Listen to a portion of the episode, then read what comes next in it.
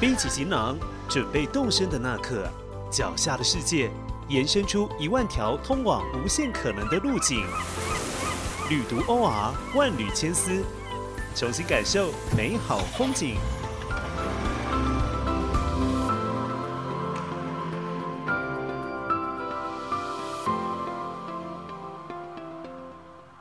在西藏有一个有名的鬼湖拉昂措和一个更有名的圣湖马旁雍措，两座湖泊各有其壮美的风景和神秘的宗教故事。为什么两个紧邻在一起的湖会有截然不同的称呼？又为什么湖泊得以分出善恶呢？其中的谜团实在令人们疑惑。本集的万缕千丝节目，就让我们跟着主持人 Tiger 深入西藏，探访善恶之湖。并解开其中的谜底吧。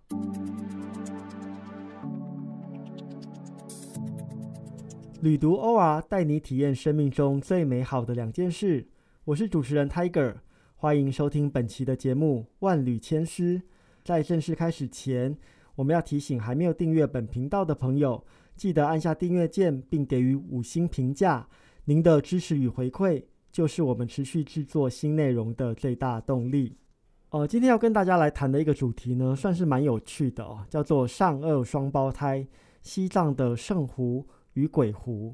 在正式进入今天的节目内容之前呢，我其实想先跟大家分享一下，前阵子因为台湾地区的疫况已经稍微好转，所以我就拨空去电影院看了一部电影。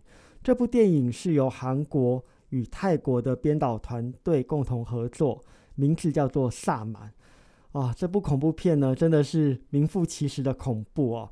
不过呢，对我来说，它的恐怖之处倒不是在于当中鬼魅形象有多么的骇人，而是这部片呢，它选了呃一个很特别的地点进行拍摄，就是泰国东北部的伊善地区。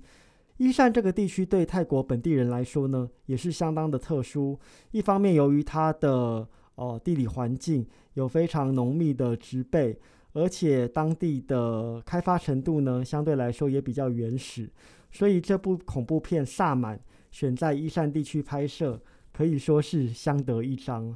另外一方面呢，我觉得里头也充斥着各式各样的跟原始宗教或原始信仰有关的仪式，而且呢，最可怕的就是这部片最后要揭露的一个宗旨，就是神的缺席跟离开。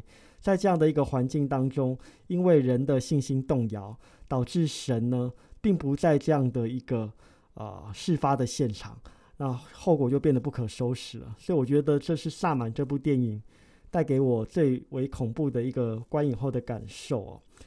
谈到萨满呢，其实我们一直在说萨满是呃一个宗教名词，它跟我们今天要讨论的圣湖与鬼湖又有什么关系呢？其实萨满，我们推本溯源来说，它其实是一种相对原始的宗教形态。学者专家考据，这样的一种呃崇拜与信仰呢，可以推溯到新石器时代哦。萨满最主要的一个核心的思想就是万物皆有灵，其次后来呢，也衍生了种种神秘的仪式，还有一些中介人，就是包括萨满的巫师或者医师。毕竟在上古时期，巫医是不分家的，他们就成为啊这个世界与天神之间或鬼灵之间的沟通媒介，用来传递神谕，也透过神灵的附体，将上天的意志带给世人。所以这就是萨满的一个原型。如果今天我们要谈论萨满信仰的话呢，其实包括中亚草原上的游牧社群，或者是东南亚的雨林深处。一直到北美印第安原住民族的聚落，都还能够探求到这类信仰的遗迹哦。当然，也包括我们今天要讨论的藏文化区。很多人对西藏宗教的认识呢，大概就是非常特殊的是他们在藏传佛教上面的一些表现哦。其实，这个藏传佛教呢，为什么它有别于我们一般熟悉的汉传佛教？一方面是当地的地理环境催生出一些比较特殊的风俗。比如在藏传佛教的系统里头，喇嘛也就是修行之人是可以吃肉的。那也是因为当地的特殊的地理条件呢，不得不做出这样子的一个应用方式。另外一方面呢，在佛教传入藏区之前，其实当地也就是很流行着我们刚刚提到的萨满信仰。所以呢，我们今天去到藏区，看到他们有很多的宗教景观或者是社会风俗，当中都都有一个很特别的现象，就是萨满佛教化、佛教萨满化。更具体的来说，它体现在哪些地方呢？比如说，我们会在呃西藏的一些山区啊，或者是湖边呢，看到一些牦牛头骨的供奉，或者当地也流行着人骨的法器，以及种种的。呃，很特殊的仪式，包括跳绳等等的，更不用说在藏传佛教的系统里头，有很多原来是当地的凶凶神或者鬼魅，经过佛法的点染之后，转而成为了佛教的护法。这些种种的表机呢，其实都是表明着佛教跟萨满教之间的一种互相融合、互相呃吸收，或者说互相的。结合的这样的一种很特别的文化方式哦，那包括今天我们要谈的关于圣地空间的崇拜哦，来到了西藏呢，会发现沿沿途的很多宗教景观，在庄严之外呢，其实也沾染了一些原始信仰的色彩。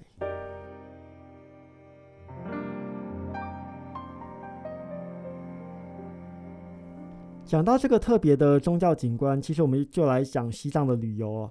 在西藏旅游当中呢，有一条非常独特的路线，叫做环藏的大北线。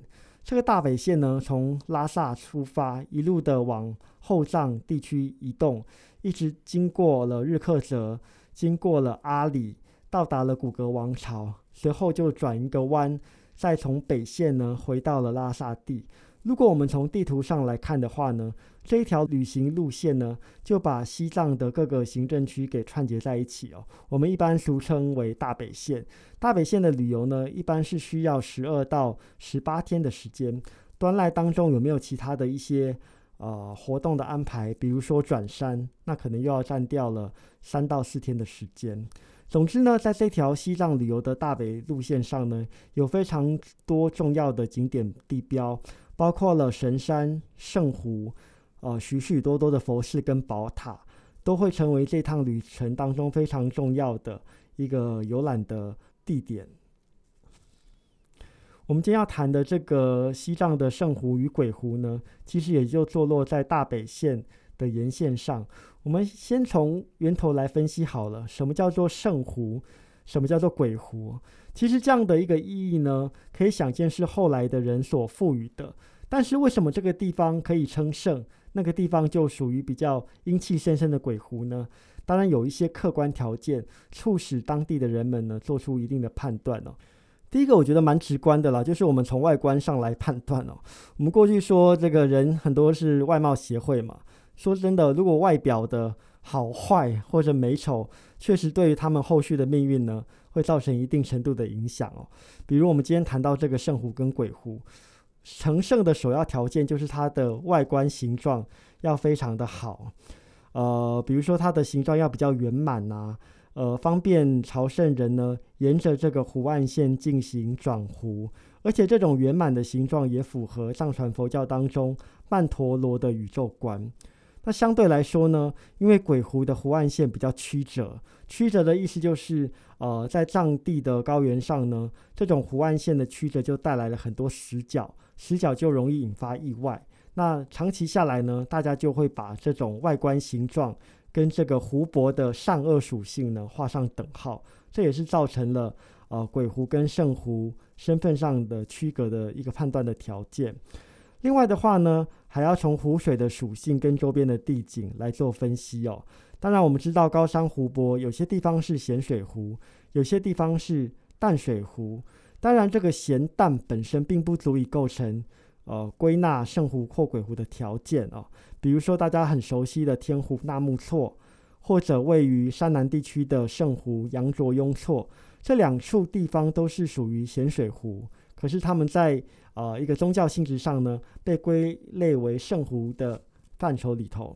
那我们今天要谈论的两座湖泊呢，一座是马旁雍措，一座是拉昂措。马旁雍措在藏族或者说藏传佛教的分类里头是属于呃圣湖，不过它是淡水湖；而另外一个拉昂措呢，则是咸水湖。那这种咸淡的属性呢？呃，并不构成上恶的绝对条件，只是这样的一个差异呢，会造成呃湖泊周边地景的呈现呢略有不同。像大家可以想见，如果这个湖水是呃咸分比较重的话，周边的环境肯定是生长不出什么样的植物。加上这样的水体呢，人畜也不方便直接饮用。久而久之呢，呃，大家就不喜欢亲近这个地方，它也就会显得相对荒凉了。所以，从我们从这个它的形状、跟湖泊的属性，还有周边的地景来判断呢，大概可以。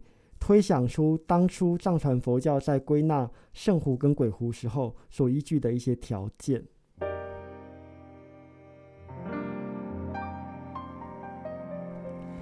既然讲到了我们的两位主角马旁雍措跟拉昂措，我们就来跟大家介绍一下在大北线上这两座湖泊的一些特点以及背后各有什么传说吧。马旁雍措的海拔呢非常的高哦。我们今天谈的这两个湖泊呢，基本上都是坐落在后藏地区，海拔的高度呢也都将近在四千六百公尺左右。四千六百公尺是什么样的概念？大家可以想一想看，台湾的最高峰玉山主峰的高度是三千九百五十二公尺。换句话说，如果你的人呢到了呃马旁雍措或拉昂措呢？如果将你的躯体平行移动到台湾的话呢，你就会浮悬在半空中哦。从一个高处呢，可以俯瞰整个台湾岛。另外呢，这个海拔呢，也就相当于九座一零一大楼堆叠起来的高度。可以想想看，那个海拔本身是多么的惊人啊！在过去呢，马旁雍措被视为圣湖。最早的时候，它的名字并不叫马旁雍措，而叫做马垂措。这是原始的本教徒为他取的名字。这个名字有什么意思呢？因为传说中这个湖泊是龙王的栖息地，所以这座湖的湖底呢积聚了很多的珍宝。一直要到十一世纪的时候呢，当地的原始信仰，也就是本教跟外来的佛教之间有一些宗教上的呃斗争。后来佛教取胜了，于是呢，他们就把这座湖。马垂措改名叫做马旁雍措，在藏语里头，马旁雍措的意思就是永恒不败的碧玉湖泊。透过这样的更名呢，来纪念佛教的胜利哦。在这个地方也可以请大家注意一下，在西藏呢，只要叫做雍措的湖泊，通常它的湖水颜色都很漂亮。比如说羊卓雍措，呃，还有我们今天介绍的马旁雍措，它们的湖水的颜色呢，都是别树一格的。除了这个传说呢，它也是印度教徒心目中的圣湖，因为印度教徒认为呢，呃，他们的大神湿婆以及他的妻子乌玛女神就是在马旁雍措湖边沐浴的，所以呢，我们今天去到马旁雍措游览的时候呢，有时会看到一些千里迢迢来朝圣的印度教徒，他们很喜欢，呃，把身上的衣服褪去，然后在湖边进行沐浴哦，这就是他们的传统。那如果是藏传佛教徒的话呢，一般都是以转湖为主。那有些人会利用一些容器盛装一部分的湖水带回家乡，作为给家人的祝福。所以，我们归结起来，其实马旁雍措第一个它的形状比较好，第二个呢，因为它是属于淡水湖，湖泊周边的环境呢也相对来说比较动人，有很多的植被跟湿地，啊，分布在附近。所以在藏族人的心目当中呢，这座湖是非常的殊胜的。每到羊年的时候呢，藏族人有一个习惯，就是喜欢转湖。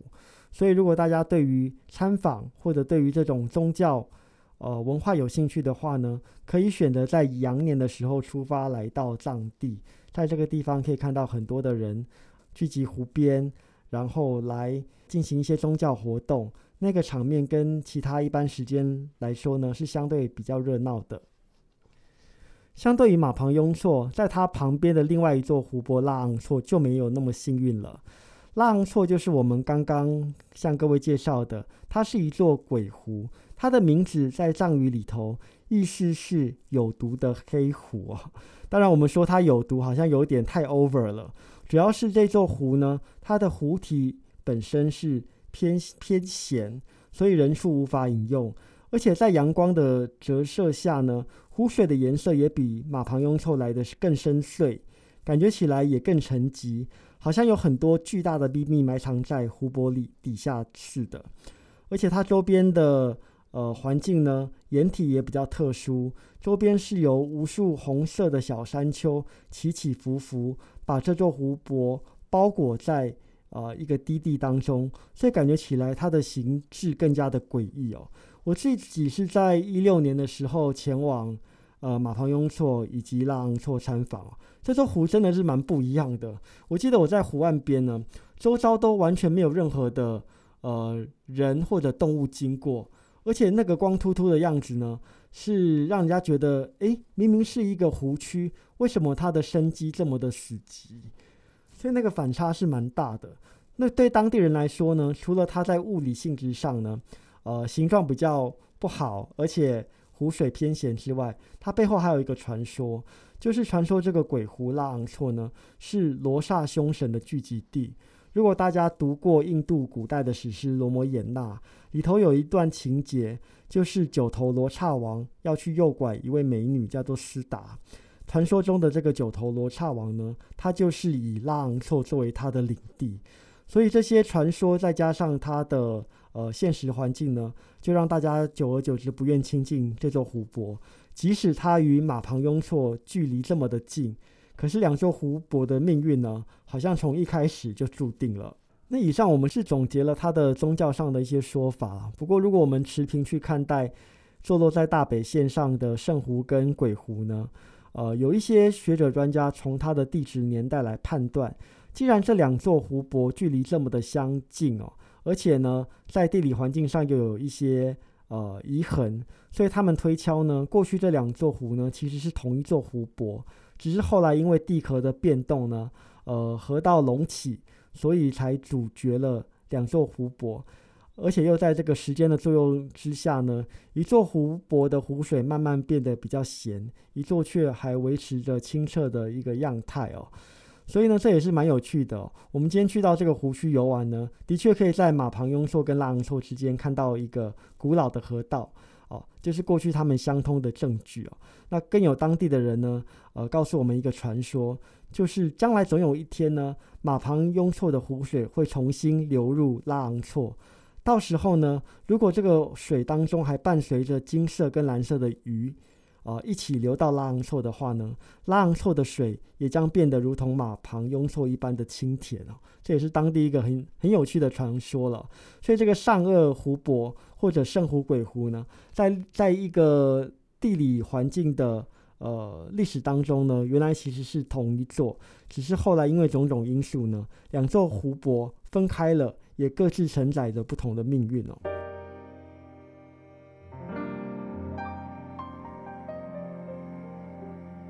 那刚刚提到啊，我们到了羊年呢，有很多人喜欢去转湖哦。马旁雍措就是其中一座重要的湖泊。呃，马旁雍措算起来的话，它的湖湖围的周长大概有九十公里。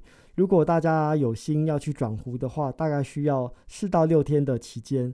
那跟转山不同，马盘优措的转湖之旅呢，并不拘泥于起点。只要能够很圆满的沿着湖的周边绕一圈呢，就算功德圆满了。而且沿途当中还有一些寺庙可以提供大家简单的补给啊。只不过呢，在转湖的过程当中，有些路段因为属于湿地的地形，还有一些小河呃经过，所以它的地理环境呢也不并不是这么的好通过。这个这个也是在转湖过程当中要注意的。另外的话呢，也要提醒大家，因为藏区特别是后藏是属于比较荒寒的高原地形哦，平常呢，呃，来参访的机会跟人次呢也没那么多，所以请大家注意，在这个游览的过程当中呢，要注意随身的垃圾，呃，必须要带走，以留下一个干净的环境。另外的话呢，这个地区因为属于高海拔的湖区，天气往往说变就变。就算大家不转湖，而只是在湖边稍微的游逛，也要注意好保暖。此外，因为宗教的关系，在这个湖的周边呢，是不能够呃嬉戏或者说泛舟，乃至于游泳的。如果大家有机会到马旁雍措以及拉昂措参访的时候，请尊重当地的风俗习惯。相信这两座湖泊的呃景色呢，一定能在大家的心目中留下深刻的印象。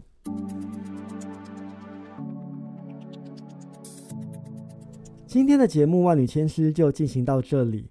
如果大家对于圣湖与鬼湖的主题感到有兴趣的话，可以上网搜寻“旅读 OR”。我们在第六十一期的杂志当中有更多精彩的报道内容，欢迎进一步研阅。